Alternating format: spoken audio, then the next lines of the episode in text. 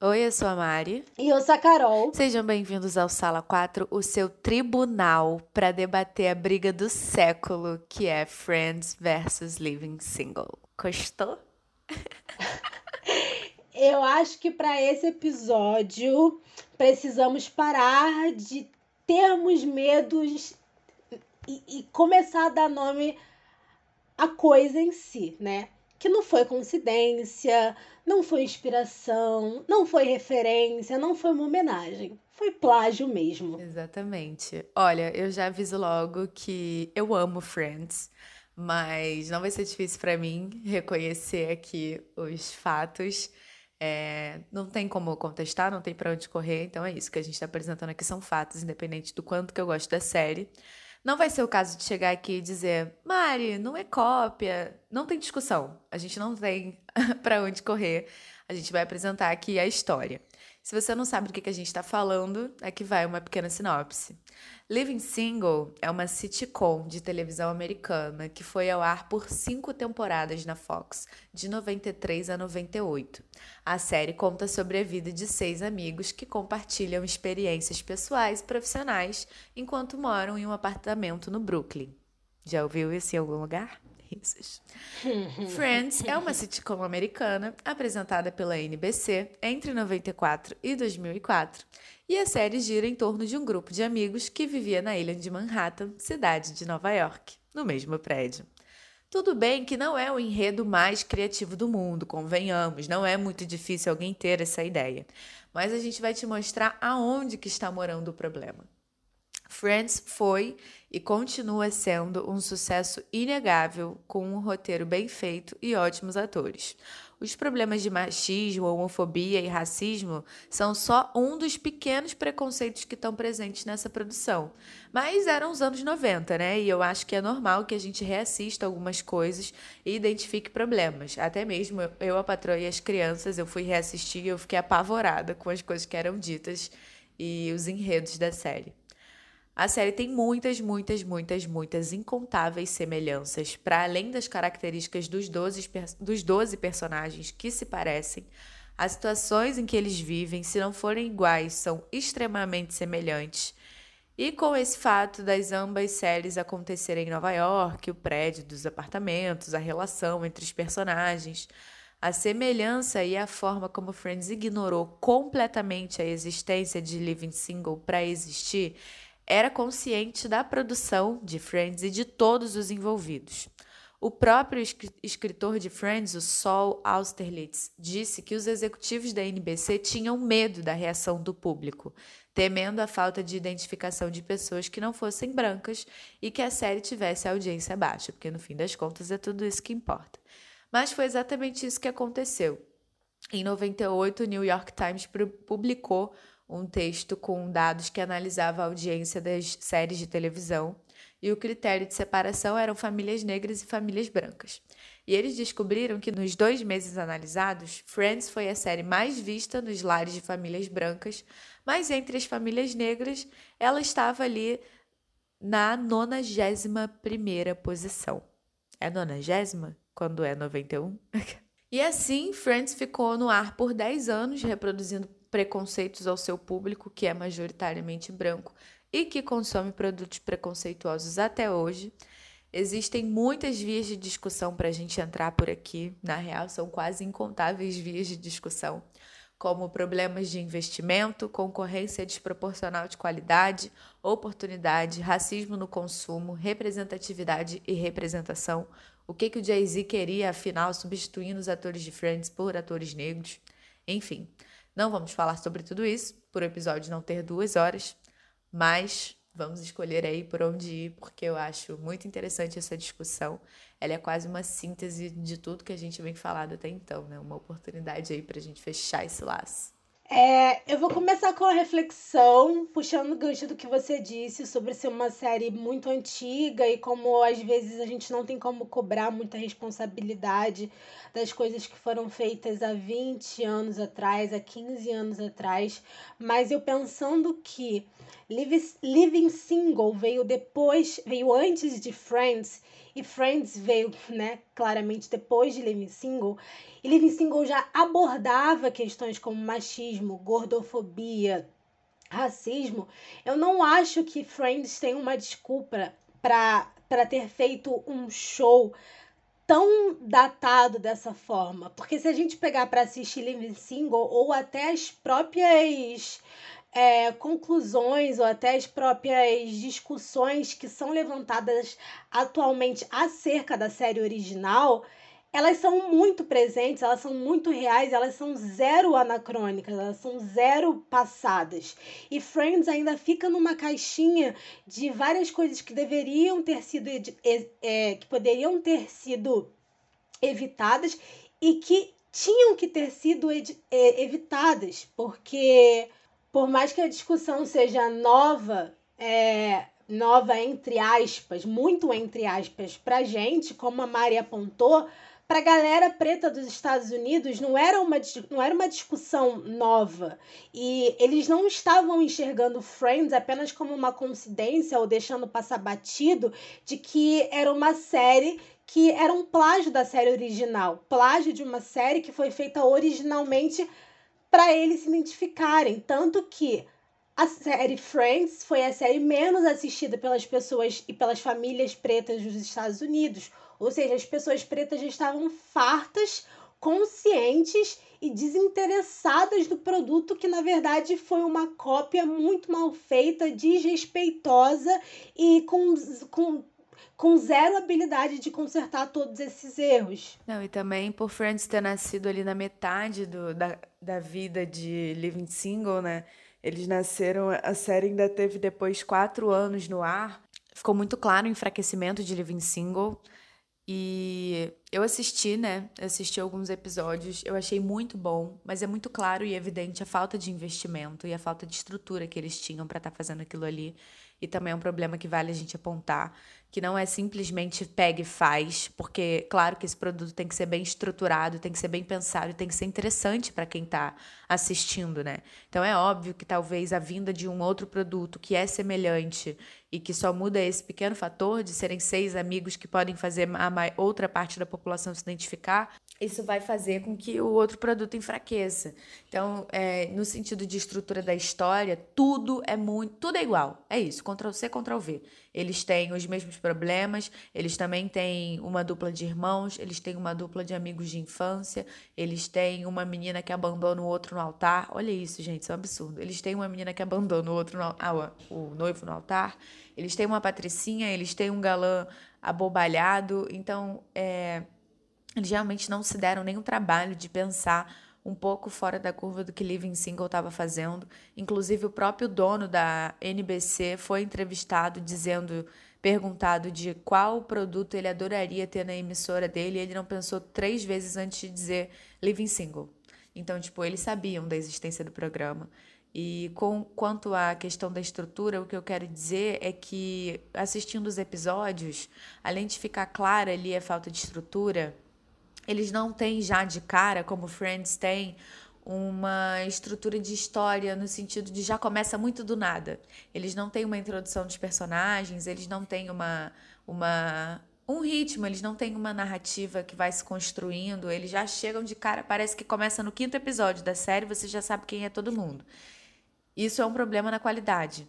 Mas quantas chances esses produtos, esse produto e todos os outros produtos vindos de pessoas pretas, quantas chances essas pessoas tiveram de acertar e errar?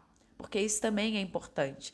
É, eu acho que é da perspectiva geral, assim, de quem detém o poder, né? De que a gente pede muito pela oportunidade e que quando a gente tem oportunidade, eles já esperam que a gente esteja pronto.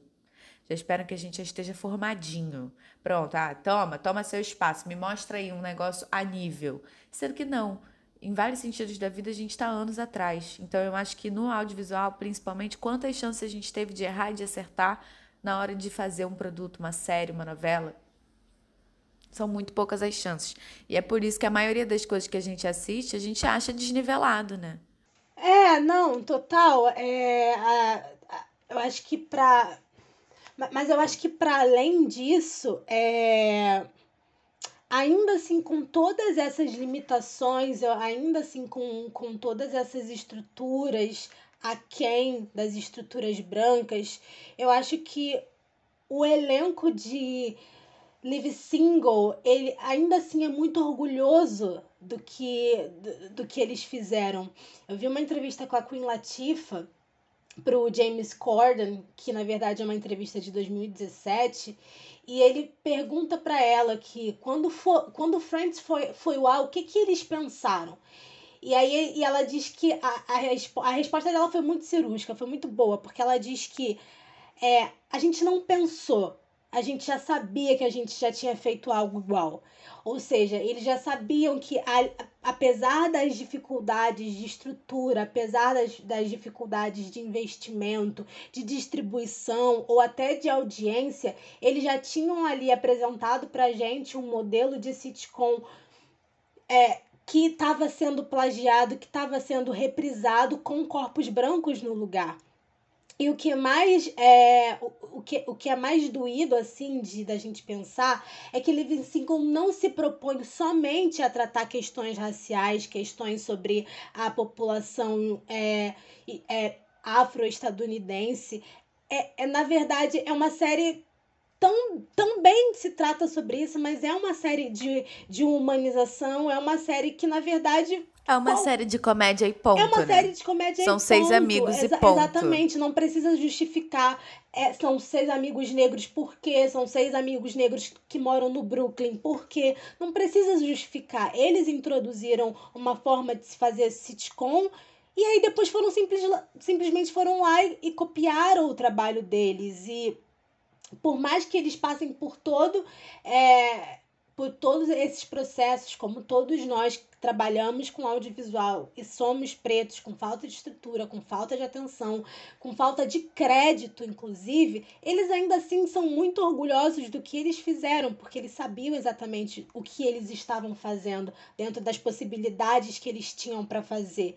E eu acho muito interessante que hoje em dia, aqui no Brasil, né, principalmente porque essa série não foi um grande fenômeno aqui, a gente esteja começando a discutir sim essa questão de Friends versus a série original, Living Single, porque demonstra que a gente tá, tá discutindo é, e retomando um registro que, embora não seja do nosso país, contempla basicamente a estrutura do audiovisual, se a gente colocar em comparação as produções pretas e as produções brancas. Principalmente porque Friends, sim, foi um fenômeno global. Friends, sim, carrega milhares de fãs até hoje. E Friends tem um, um, uma corrente de fãs qual você não pode criticar.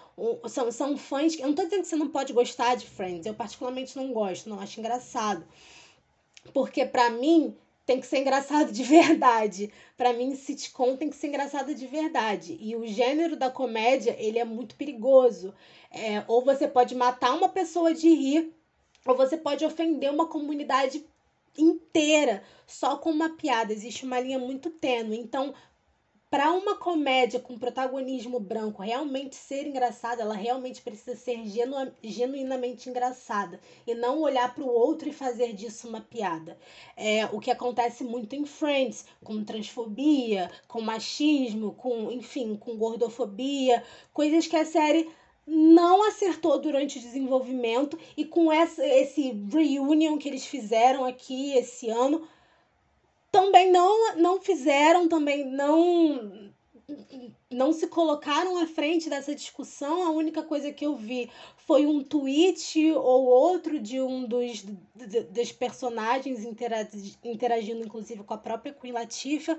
Mas, para mim, eu acho que é uma verdadeira vitória a gente estar tá conseguindo discutir é, sobre duas séries passadas é, no momento que a gente está vivendo hoje e entender que sim, há críticas e tudo bem se você gosta de Friends, mas não tem para onde correr. Precisamos colocar sempre na mesa é, as cartas. A gente precisa realmente explicar como foi que foram desenvolvidas essas duas séries, como é que foi a, recept a receptividade dessas duas séries. É, e, e, mostrar que, infelizmente, não dá para fugir da questão racial quando a gente está falando que são corpos pretos impressos em tela, porque que isso vende menos do que corpos brancos. Sim. E vale até para refletir as questões de consumo, né? Como a gente pontuou no episódio de Insecure. Por que, que eu tenho que me identificar com Sex and the City, mas você não assiste Insecure porque acha que ela não é para você? Eu tenho que achar que Sex and the City pra mim, que tá ali contemplando todas as mulheres. Por que, que eu não posso achar que. Por que, que eu tenho que achar também que Friends é para todos os amigos e você não pode achar que Living Single também é sobre os seus amigos? Porque é claro, é inevitável, aparece a questão racial em Living Single, obviamente. Assim como acho que na, na, em questões de mau gosto e falta de consciência também aparece ali em Friends como, como uma característica das pessoas brancas. Não à toa elas se identificam e trazem até hoje essa identificação é, como traços de consumo. Outra coisa que eu ia dizer é que eu não esperava nem um pouco que Friends fosse aproveitar a consciência de Living Single e e falar, ah, eles já tratam, já questionam, criticam o machismo e a gordofobia. De fato, a série era muito para frente, tanto na presença dos atores quanto na estética dos atores. Era uma série muito para frente, que já fazia crítica, que já tinha muito de feminismo ali. O primeiro episódio, inclusive, para quem quiser assistir, todos, toda, todos os episódios estão no streaming, mas a legenda infelizmente está em inglês. Eu não cheguei a ver se tinha em português, eu assisti em inglês mesmo. É, o primeiro episódio já é uma aula de feminismo que a gente estava tendo só no ano retrasado, sabe? Era uma aula, era, era lindo, tipo, tava ali. Muito, era uma série de fato muito para frente no, do conteúdo. O pioneirismo e a consciência de que Living Single era a, a série base é uma coisa geral, generalizada e é um, bate, é um martelo batido. Eu ia falar um batelo martido. e é um, um martelo batido lá fora.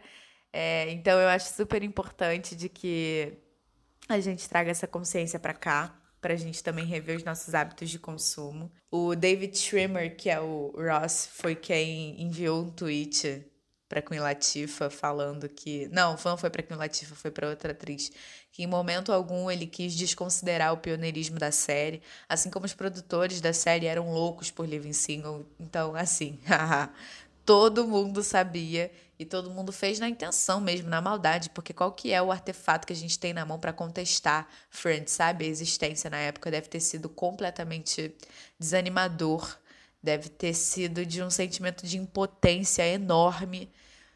É, eles até corrigiram futuramente ali ao longo das temporadas, eles colocaram uma ou outra, outra pessoa preta. Mas aí entra o debate de representatividade e representação que a gente também já trouxe aqui. O mais importante não é a gente estar tá lá. Se for para estar tá lá de qualquer jeito, sinceramente, eu acho melhor que não esteja. E aí vem também dá para fazer um link com o que o Jay-Z queria afinal, substituindo os atores de Friends por atores negros.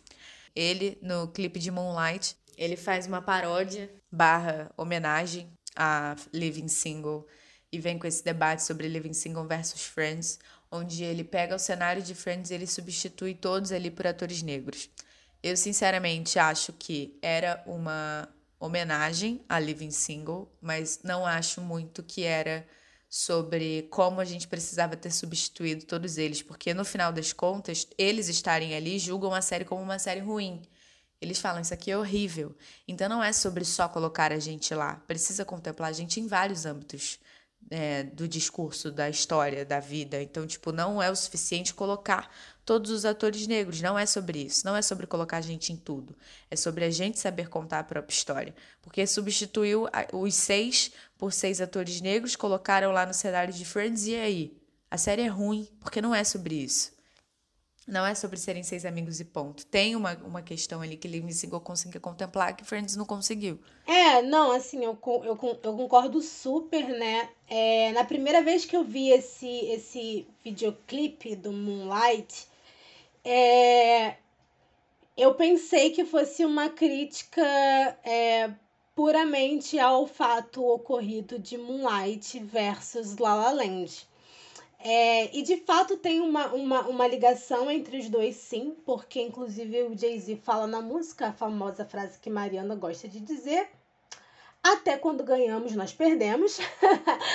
Mas depois assistindo com mais calma, é, eu pude reparar que é exatamente isso. A crítica não era só somente de Friends ser um plágio, não era só somente é, criticar o Oscar e o erro, e o erro com muitas aspas que aconteceu, porque para mim aquilo não foi um erro, para mim aquilo dali foi só um momento de, tá bom, a gente tem que ter, entregar para Moonlight o prêmio de melhor filme, mas caraca, a gente tem que dar, tem que dar tem que dar um espaço para La La Land aparecer também nas manchetes. E aí a gente sabe o que aconteceu. Ficou lá uma semana martelando na nossa cabeça que Moonlight e, e, e La La Land tinham sido, com, tinham sido confundidos na, na cerimônia do Oscar. Quando a, gente, pra... quando a gente duvidar da maldade, do quão ardilosos e maquiavélicos eles são para sair ganhando, para mim é só lembrar desse fato. Exatamente. Eu não duvido da maldade de ninguém depois eu, disso. Não mesmo, não mesmo, sabe? Eles queriam colocar eles nas manchetes de alguma forma. De alguma forma, tanto para gerar um burburinho de discussão, se o nosso filme Moonlight, eu falo, o nosso filme, porque eu, sei que a Mariana também defende ele com Resident, é em competição com La La Land, ou seja, para colocar La La Land de alguma forma ali com um protagonismo dividido, porque não poderia ficar de fora. Mas para além dessa crítica, o que eu tenho para mim que esse que esse clipe é sobre o esvaziamento da comédia quando é protagonizado por negros. É, por que eu digo isso? Porque o que o Jay-Z fez nesse videoclipe foi basicamente, como a Mari já disse, trocar os personagens brancos por pretos, utilizarem as mesmas roupas, as mesmas falas, os mesmos movimentos, tudo. Ele recria um episódio original de Friends e você vê que não tem graça nenhuma. Não tem graça nenhuma. É uma fala, risadinha fake na, na edição, mas não tem graça. Não é engraçado, não faz sentido, não me arranca uma risada. E assim, é, é uma série vazia por vazia. É um, então, é um então pouco de você acha, se não funciona para mim, não funciona para ninguém? Um pouco disso, você acha? Tipo, se, se o problema é representatividade, eu tiro, eu tiro todos os atores, coloco atores negros para mostrar para você que a sua série não é boa, que a sua série não funciona.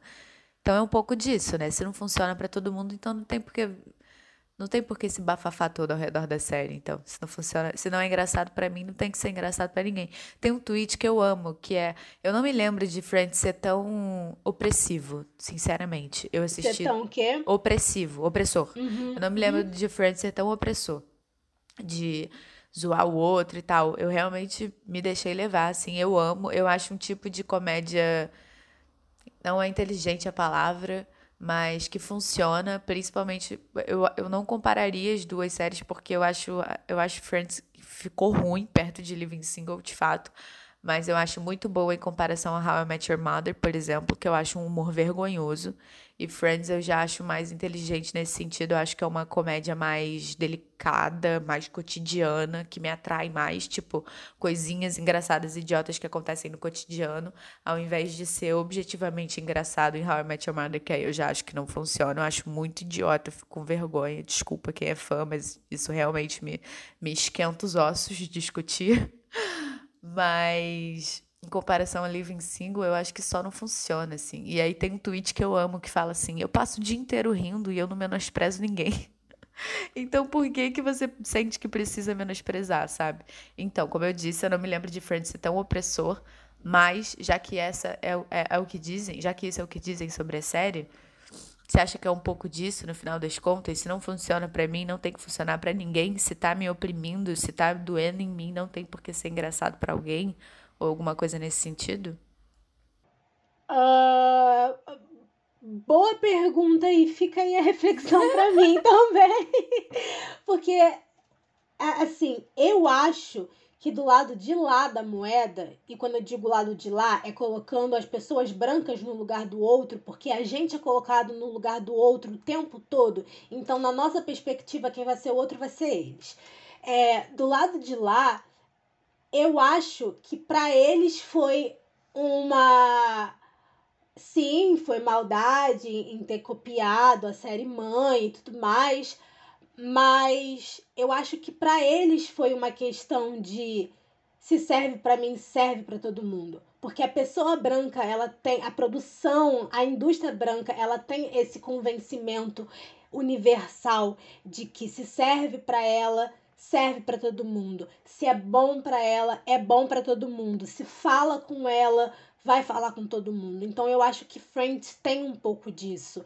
Ai, gente, são só seis amigos. Tá, mas são seis amigos brancos, são seis amigos que moram em Manhattan, são seis... Não vai comunicar com todo mundo, gente. Tira esse rei da barriga, sabe? E não adianta também só pegar toda essa estrutura e jogar pessoas pretas, porque aí não vai não vai comunicar com todo mundo mesmo. Gente, eu não acho Friends engraçado, eu não esboço uma risada assistindo aquele negócio. E tudo bem para quem acha que é engraçado, para quem acha que é leve, mas aqui eu, eu, eu sou uma pessoa já com o pé atrás de comédia. Eu não sou uma grande fã do, do gênero.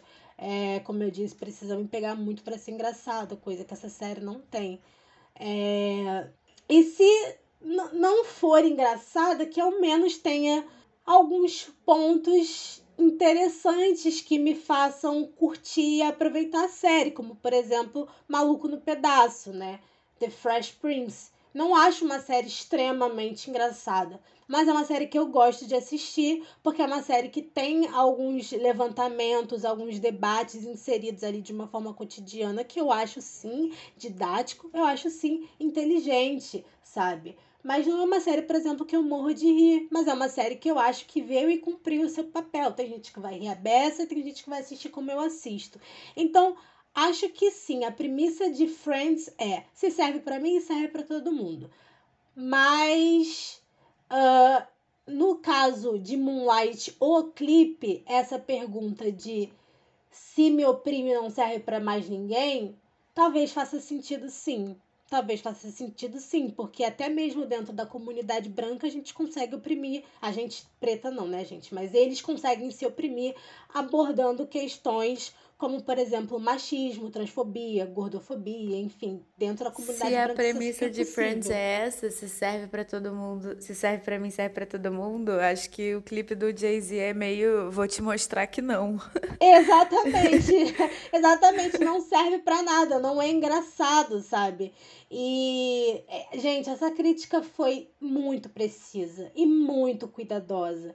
É, eu, eu assisti um vídeo que eu até mandei para Mari, que era literalmente eles colocando o clipe do Jay-Z lado a lado com o clipe que foi reencenado, com o clipe, com o clipe, ó, com o episódio que foi reencenado é, de Friends, o episódio original, e é tudo igual, né? Eles, tiver, eles tomaram cuidado de reproduzir tanto o cenário, quanto o figurino, quanto os diálogos, tudo, tudo, tudo. A equipe técnica teve cuidado de colocar tudo de Friends ali tudo, até aquela bendita porta lilás com aquele, aquela moldurinha dourada, só para você entender. Olha aqui, a gente está te entregando tudo que Friends te entregava. Veja, essa série não é boa.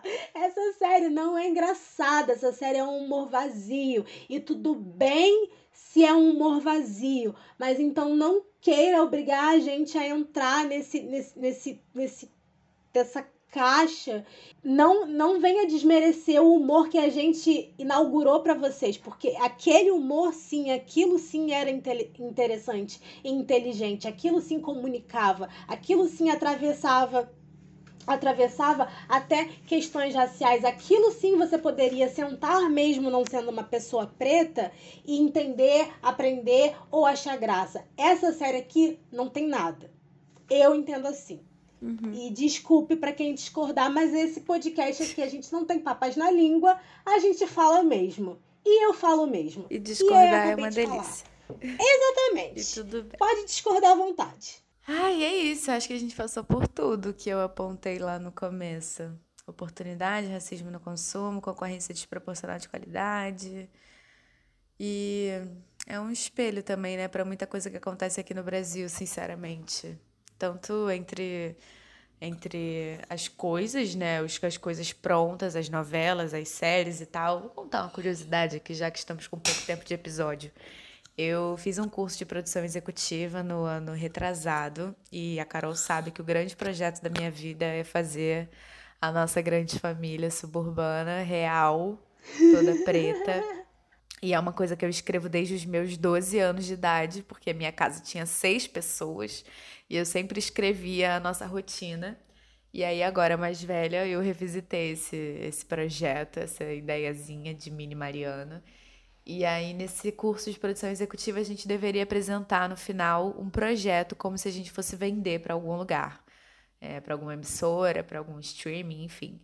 E a recomendação que eu ganhei nesse projeto, quando ele era só um e-mail, quando o cara nem tinha visto a minha apresentação, foi de que eu colocasse uma pessoa branca na série, porque ninguém ia comprar a minha série se ela só tivesse gente preta. E eu ignorei eu falei que não é sobre isso. Ele falou: não, coloca um pai, coloca um, um avô branco. Eu falei: mas não tem um avô branco. Tipo, não, eu não quero, eu não vou colocar. E não coloquei. E uma coisa chave que rolou na minha apresentação era que não eu não falasse em momento algum, porque não era da minha intenção. Eu não queria falar em momento algum que a série era sobre uma família preta, com o pai preto, com lá, lá, lá, lá. Eu não falei nada, não usei essa palavra. Preto, negro, não usei. Eu apresentei, eu falei quais eram as minhas referências, qual era o meu objetivo, eu apresentei os personagens, eu apresentei a minha premissa, falei como era uma série que eu poderia desdobrar em 50 pedacinhos e fazer mil produtos derivados. O professor que me recomendou colocar o avô branco falou: Eu sou um idiota e essa é a melhor apresentação que eu já vi na minha vida. A sua série já está pronta para acontecer, já está pronta para rodar. Se você quiser vender ela para Netflix, agora a gente liga para um representante e você vende. É, gente, é uma pessoa preta porque é uma pessoa preta, ponto e acabou. Não precisa ficar aqui explicando porquê, dá mil motivos, porque para além de eu querer me representar, eu quero naturalizar esses corpos. Eu não quero que a pessoa olhe para uma produção que eu tô inserida e ela tenha que pensar por que a escolha foi de personagens negros. Não, cara, só assiste, naturaliza. Assiste, assiste, abre, abre o seu coração, tira as amarras. Não, e a escolha foi essa. A escolha foi essa pelo mesmo motivo que vem sido por atores brancos a vida inteira. Porque sim, porque é o natural para mim. Tanto que a base da minha apresentação foi falar sobre família. Eu pensei, eu, a minha primeira pergunta era: é, você consegue pensar em cinco situações que você já passou com a sua família que daria um filme? Acho que todo mundo consegue pensar nisso. E foi aí que, a partir dos meus 12 anos, eu comecei a escrever. Então, tudo, todos os questionamentos, as premissas, aonde que eu quero chegar com isso, para onde que eu vendo isso, qual era o meu público-alvo, é, cadê a minha prova de que isso aqui daria certo no Brasil? Tem 15 anos, gente, são 15 temporadas de Grande Família. Eu apresentando já meu projeto para vocês. São 15 anos de Grande Família e que sempre se desdobra em mil pedaços do tipo o Natal do Lineu, ah, com as confusões de, de dona não sei o quê. Então, vira e mexe também, ressurge o Agostinho, ressurge vários personagens. Então, assim, se é uma coisa que dá certo, não tem por que não ser feita, não reaproveitar esse formato é, de uma forma mais realista, né? Porque, enfim, tudo bem que a grande família maravilhosa, tem ali a sua jarra de suco de abacaxi, mas ainda assim ela, eu acho que ela não conversa com todo mundo e também não representa a maior parte da população brasileira, porque seguem sendo seis, sete, sei lá, sete pessoas da família que são só de pessoas brancas. Mas enfim, e aí o professor no final falou é, uma das coisas que eu gostei é que você não falou sobre negritude em momento nenhum, né? Você colocou como se fosse normal. E eu falei, como se como fosse. Se fosse? Como Aí se ele fosse? mesmo, na hora que ele falou, ele, você colocou como se fosse normal. Oh, não que não seja, não que não seja, não sei o que, não, tudo bem, eu sei, tipo, eu sei como é que acontece aí dentro da sua cabeça, tá tudo tá, bem. Tá vendo? Mas, enfim, só para vocês entenderem, só desde esse você... processo de venda até o processo de consumo. Pare e pensa se você não está olhando para as coisas que você assiste pensando, ah, não é para mim. Se você está olhando para Insecure pensando, não é para mim. Blackish, não é para mim. Você sabe Sendo que, que, a gente foi a geração que cresceu com Eu Patroa e as Crianças, com o Maluco no Pedaço, com Todo Mundo Odeio Cris. A gente estava cercado de nós mesmos o tempo inteiro. Todo mundo cresceu vendo isso. Exato. Não tem desculpa para não consumir esse tipo de coisa agora. Brabo. Falta ódio. É o quê? Falta ódio. Falta ódio. O melhor combustível pro ser humano é, É o o ódio. ódio. Sério. É o ódio. É você calar a boca de todo mundo e falar: eu sei fazer isso aqui tão bem, e eu sei fazer isso aqui tão bem que eu posso atirar para todos os lados. Eu consigo sim fazer uma pessoa branca rir, eu consigo sim fazer uma pessoa branca sentar e assistir a minha série, mesmo que seja com, pra- com protagonismo preto. E E se cons- identificar comigo. E se identificar comigo, porque eu sou uma pessoa, eu não sou só racismo, tristeza, morte policial, não, gente. Eu me apaixono, eu sofro, eu tenho sonhos, eu sou uma pessoa alegre, eu, eu tenho tudo que vocês têm também. Por que não? Sabe? Por que não? Vamos de aí. indicação. Pam, pam, pam, pam, tudum. Vai. Eu tenho duas Solta indicações apenas. Foi difícil pensar coisas de amigos. Tô assistindo poucas coisas de amigos. Mas Ai, eu assistindo separei. coisa de um- amigos. Eu separei uma coisa que acho que todo mundo já assistiu, mas eu acho que vale muito a pena reassistir, apesar dos problemas, e porque é super de fácil acesso e segue muito engraçado. Eu, a Patroa e as Crianças está no YouTube. É muito. Gente, sério, é muito bom. É muito engraçado. É muito engraçado. É muito, muito engraçado. Tem ali as suas coisas datadas, como ele não querer deixar de ir trabalhar, ele é um cara extremamente machista, mas é muito Uhum. engraçado, é muito engraçado, sério. A gente consegue identificar todos os problemas, mas absor é, absolver e ser feliz, tá tudo certo. É, e também Crooklyn, que é o filme do Spike Lee, acho que uma das direções de arte mais bonitas do Spike Lee, Carol, se você nunca assistiu, vá, porque é um deleite. Que conta a história de um professor, uma professora e seu marido, que é um músico de jazz, e seus cinco filhos morando no Brooklyn nos anos 70. Parece a minha casa. E é muito gostoso. Acho que é uma das coisas que eu mais consigo me identificar, assim. Então, para além de coisas de amigos, eu fui tentar buscar coisas quais eu consigo me identificar muito. Eu tenho duas indicações para fazer. De uma certa forma, elas são um pouco similares à nossa temática, sim. E a primeira é um filme chamado Poetic Justice, ou, em tradução livre, Sem Medo no Coração. Aquele filme do Tupac, da Janet Jackson. é essa, gente? Muito engraçado. Poetic Justice, sem medo no coração. Entendi, tá bom. Mas é aquele famoso. Mas é aquele famoso filme do Tupac da Janet Jackson. É, a Janet ela interpreta uma mulher chamada Justice e ela é cabeleireira e escreve poesias para amenizar a dor da morte do seu namorado e o suicídio da sua mãe. Ave Maria, o que Lucky, é pesado. Mas calma aí, amiga. E o, o Lucky, ele é carteiro e ele tenta educar a filha longe da mãe prostituta e Ah, viciada. Mas aí, mas aí eles se conhecem. Calma aí, eles se conhecem.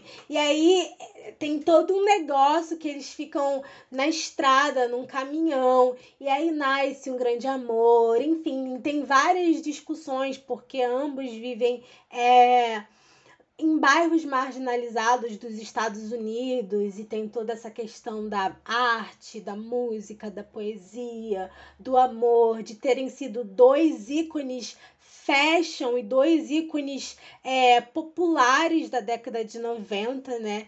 E, gente, eu duvido que vocês nunca tenham visto a- a- o pôster ou a capa do Tupac e da Janet Jackson juntos. É a coisa mais linda do mundo.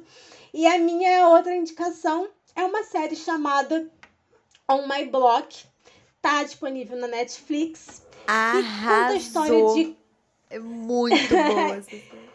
É muito boa, que conta a história de quatro adolescentes é, que, com o poder da amizade, lutam para sobreviver ao ensino médio em um bairro marginalizado de Los Angeles. Ela tem, no, no total, três temporadas, 28 episódios, é bem curtinha, eu acho que vocês vão gostar. É uma sériezinha assim, né, gente? Pra dar uma leveza, né? Um contraponto com esse filme trágico que eu acabei de indicar pra vocês. Mas que lindo, assistam. Amei, arrasou. E assistam Living Single também, né, gente? Tá no stream e é engraçado Ai, de por favor. Vão lá rir Por favor, com uma assistam. comédia engraçada, rir, de verdade. exatamente. Vale a pena. E assistam também. E assistam também o, o, o negócio lá, o videoclipe do Jayzinho, gente. É muito bom, de verdade. Assistam mesmo. Assistam, depois vão ver as análises, é muito interessante. Vou deixar aqui meu pedido pra Mari, se a Mari quiser colocar um trechinho no nosso, no nosso feed. Sim, vai ser tudo. tudo. Boa. Vai ser Vou colocar tudo. assim. É isso, gente. Sigo fungando, tô muito alérgica, esse tempo é horrível. Vou tentar cortar, mas o que não der aí já me desculpa.